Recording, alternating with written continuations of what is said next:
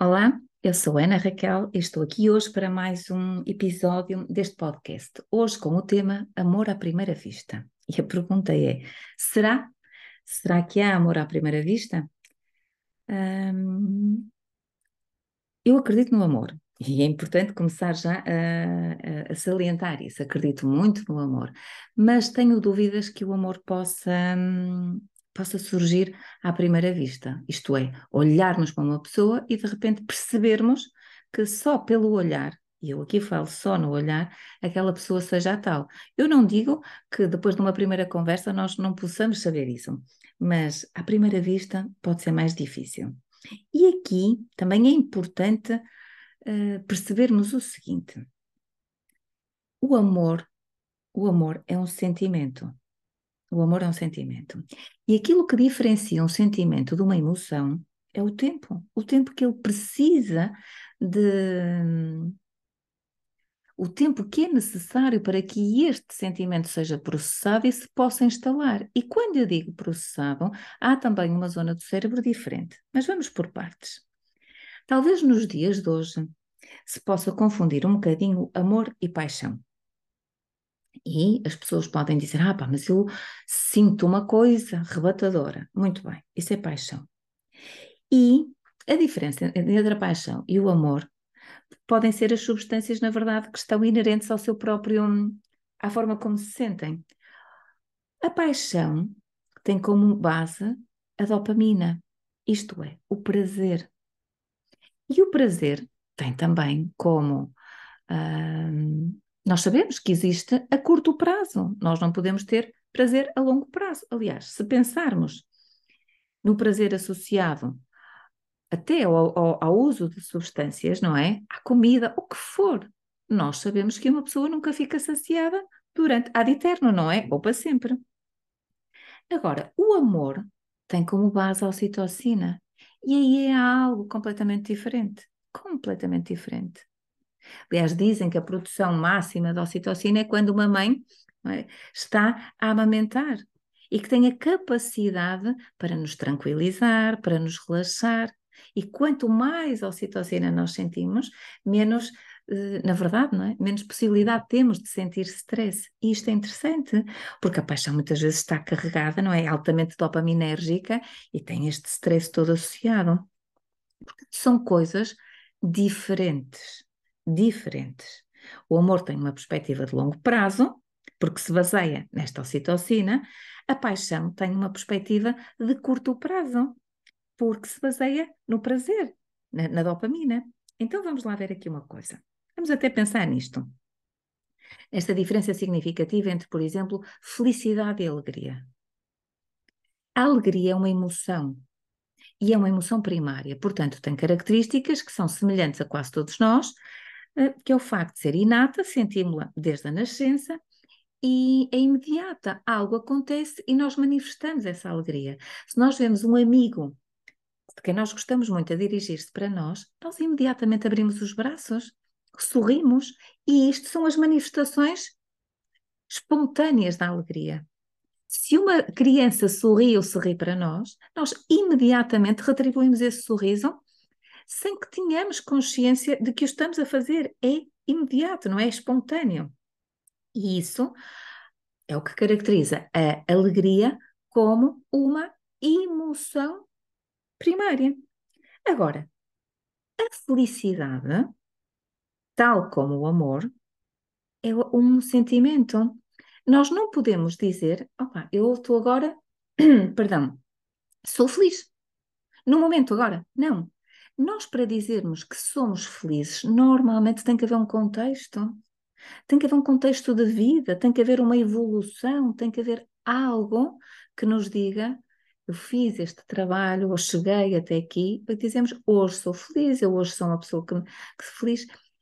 Reparem, isto é por aquilo que nós. Eu não sei se nós não nascemos felizes, isso é algo ao qual eu ainda tenho que me dedicar se uma criança nasce feliz. Mas o que eu sei é que na vida adulta nós temos que aprender a ser. E isso exige tempo. Ou uma relação feliz. Uma relação feliz exige tempo. Porquê? Porque eu, na minha relação, vamos pensar assim: temos uma relação, a felicidade tem que ser construída e é a permanência. Porque nos períodos todos de vida eu vou manter-me feliz, que é em equilíbrio comigo, mas vou ter tristeza, vou ter melancolia, vou ter raiva, vou ter estas emoções todas, mas que não vão beliscar o sentimento. O sentimento é permanente, eu sinto-me feliz, tal como o amor é permanente, é? e depois eu vou sentindo algumas emoções. E agora reparem, se eu questionar o amor, cada vez que eu me sinto triste, cada vez que eu sinto raiva, cada vez que eu sinto frustração, cada vez que eu estou melancólica, não. Perdão. O amor existe, o amor é um sentimento e nós vamos sendo assolados por diversas emoções, as quais nos dão informação e que, e que nos fazem ter determinados estados emocionais que nós vamos aprendendo a sentir, não é? A, a, a integrar, que nos dão informação sobre nós, mas a base ou a permanência tem que estar lá, o sentimento. E é muito difícil, por isso é que eu digo se o amor é à primeira vista ou não. Se for amor, pode ser, não é? Mas se for paixão, não. É muito difícil, acredito eu, com base em emoções de curto prazo, nós tentarmos sustentar algo a longo prazo. Não é impossível de todo. O que é necessário é que nós tenhamos consciência de que o que estamos a sentir é algo de curto prazo, é algo que está a ser impulsionado por, hum, pela nossa bioquímica, isto é, as emoções são processos químicos que ocorrem dentro de nós. Eu posso estar super, super alegre, mas não ser feliz. Eu, aquela alegria, não ser sustentada no tempo e não me permitir ter uma vida feliz. Mas eu posso estar triste e ser uma mulher feliz. Então, aqui a, a, a importância, uh, onde eu coloco uh, o foco e a importância é temos que ter consciência daquilo que estamos a viver. Temos que ter consciência. Se é uma emoção, se é um sentimento. E as zonas do cérebro envolvidas também são diferentes. Porquê? A zona límbica, a zona que está associada a, às emoções, ou zona emocional, vamos chamar assim para ser mais fácil, é uma zona reativa, que é quase sinto, ajo, sinto, ajo. Há um impulso para agir. É? Um impulso. Eu sinto o desejo de ter aquilo, eu quero. Eu sinto prazer naquilo, eu quero consumir. Eu sinto alegria eu lá vou, abro os braços e é? vou dançar. E isto é importante percebermos porque é reatividade. Por outro lado, se eu pensar que quero ter uma relação saudável, que quero, que gosto daquela pessoa e quero construir uma relação, que pode, não é? Ser amor, aqui eu estou em, é, é uma resposta, isto é, não há reatividade, eu tenho que dar tempo. O Viktor Frankl, um senhor que escreveu Um Homem à Busca do, do Sentido, um senhor que esteve num campo de concentração, na altura do, do regime nazi, um, um grande psicoterapeuta, ele diz que a última das liberdades humanas é a nossa capacidade é? para decidir como responder perante as circunstâncias. E agora reparem, se nós, já o Platão dizia que nós não devemos ser escravos das nossas paixões, porque a paixão é um impulso, é uma, é uma reação. Então, quando nós conseguimos criar este espaço, e este espaço só se consegue noutra zona do cérebro que nos permite parar, pensar e perguntar: será isto melhor para mim? É isto que eu quero? Isto é benéfico para a minha vida? Ou então posso, posso conduzir as coisas de outra forma? Reparem, este córtex pré-frontal, não é? Onde nós temos a capacidade para fazer leituras exímias e para tomar decisões que são muito mais hum, saudáveis e ecológicas para nós, permite-nos responder à vida com este espaço, com esta liberdade de decidir qual vai ser a nossa melhor atitude naquela circunstância. E isto eu acho extraordinário. Nós percebermos que não temos que ser escravos das nossas emoções, escravos das nossas paixões, porque uma coisa é senti-las, outra coisa é decidir com base nelas. São coisas completamente diferentes. Eu digo sempre, as emoções são informação e precisa, precisam de ser sentidas, mas elas não podem ser um, um mecanismo de decisão. Porquê? Porque são voláteis. Hoje sinto, amanhã não sinto, agora sinto, daqui a pouco já passou. Não posso sustentar a minha vida nesta reatividade volátil. Quero vou fazer, quero vou fazer, sinto vou decidir. Não. E por isso é que é fundamental nós entendermos este conceito de resposta, que é esperar. Esperar e perceber se a questão for emocional, eu tenho que dar tempo entre o estímulo e a resposta. E é neste tempo que reside a minha liberdade. É neste tempo que reside a minha liberdade, porque senão serei escravo. Se eu reagir de imediato, eu sou escravo de que é da minha química. Ai, tive vontade de comer, comi, mas depois fiquei mal disposta. Ai, tive vontade de me envolver com o fulano ou com a fulana, mas depois aquilo correu super mal. Opa, fiquei farta de, de estar naquele emprego e despedi-me na hora. Pois, mas não é assim. Ou disse-lhe tudo o que queria dizer na cara, mas depois arrependi-me.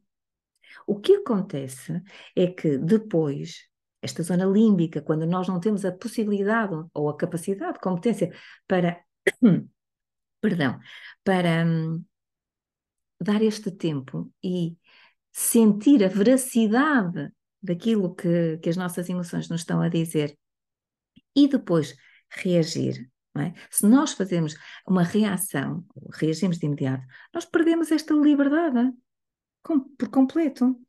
Portanto, se um amor à primeira vista é baseado num impulso, numa reação, num trigger imenso para a ação, eu tenho dúvidas que seja amor. Ou tenho dúvidas que alguma vez o possa também vir a ser. Se for baseado em algo que nós vimos, que despertou algo em nós, não é? Algo em nós. E a isto podemos chamar um estímulo. Que demos espaço a esse estímulo para se manifestar, que sentimos as nossas emoções dentro de nós e que depois, depois, acabamos por tomar uma decisão, não é? Uma resposta, uma decisão, de acordo com essa liberdade que nos foi dada para sentir, aí sim eu digo que pode, que aquela primeira vista se pode tornar amor. Mas o fundamental é nós entendermos que são mecanismos fisiológicos diferentes, que são substâncias diferentes que são produzidas e que uma coisa claramente são emoções, e que outra coisa são sentimentos. E que a paixão, tal como dizia Platão, acaba por nos fazer ser escravos da mesma. E quase tudo que é dopaminérgico é altamente viciante. E depois acabamos por ficar viciados naquilo que sentimos e tomamos decisões para sentir, mas sabendo que aquilo acaba por, também por não nos fazer bem. Mas não saímos daquela roda de, de, de hamster. E eu acredito porque digo-vos digo isto sempre, que a literacia emocional nos liberta, saber mais liberta-nos. Porquê? Quando nós temos esta informação, temos a capacidade de utilizar a nossa inteligência a nosso favor, e isso é inteligência emocional, esta capacidade de esperar, porque este córtex pré-frontal permite-nos, no fundo, calibrar, ou dizer, modular a atividade da nossa zona límbica, ou seja, das nossas emoções, e dizer, calma lá, vamos esperar um bocadinho porque não precisa de ser decidido agora, é? Podemos achar que é amor, mas não precisamos de casar já. Ou não precisamos de nos envolver já, vamos esperar. Não, não vamos assumir contratos. Porque reparem, eu digo muitas vezes isto. Se fossem questões de outro tipo de contrato, será que nós fazíamos?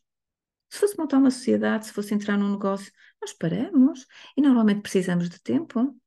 Portanto, o ideal é gerirmos a nossa vida privada com a mesma cautela, com o mesmo rigor e com a mesma liberdade existencial, que é termos tempo para decidir. Esperar que haja alguma clareza também e sem sermos uh, escravos das paixões ou, das, ou da reatividade das nossas emoções. E aí sim, eu recordo Uh, uh, aquela frase do Kant, porque nós nunca queremos esperar, nós nunca queremos, é? nós queremos agir, porque aquilo dá prazer, o agir no momento dá-nos prazer, e nós não queremos fazer aquilo, mas o Kant dizia: só serás verdadeiramente livre quando fizeres aquilo que não queres. E por isso é que eu acho que o amor também exige uma, uma certa dose de. para uma construção saudável de contenção. Uma certa dose de contenção nisto, na, na, na reatividade, na reatividade, para não sermos escravos de, desta dopamina, mas sim conseguirmos produzir mais ocitocina que retroalimenta aquele amor que, que todos nós queremos sentir. Bom, eu espero que este episódio tenha tenha sido útil, que não nos iniba de viver também as nossas paixões, mas, sobretudo, que contribua para nós percebermos aquilo que nos move e da forma que nos move. Porque se nós tivermos mais literacia emocional, temos uma vida muito mais sustentada em termos eh, emocionais. E este, este equilíbrio beneficia todos. Todos. Bom, uh, eu desejo-vos uma ótima semana e marcamos encontro para a próxima. Fiquem bem.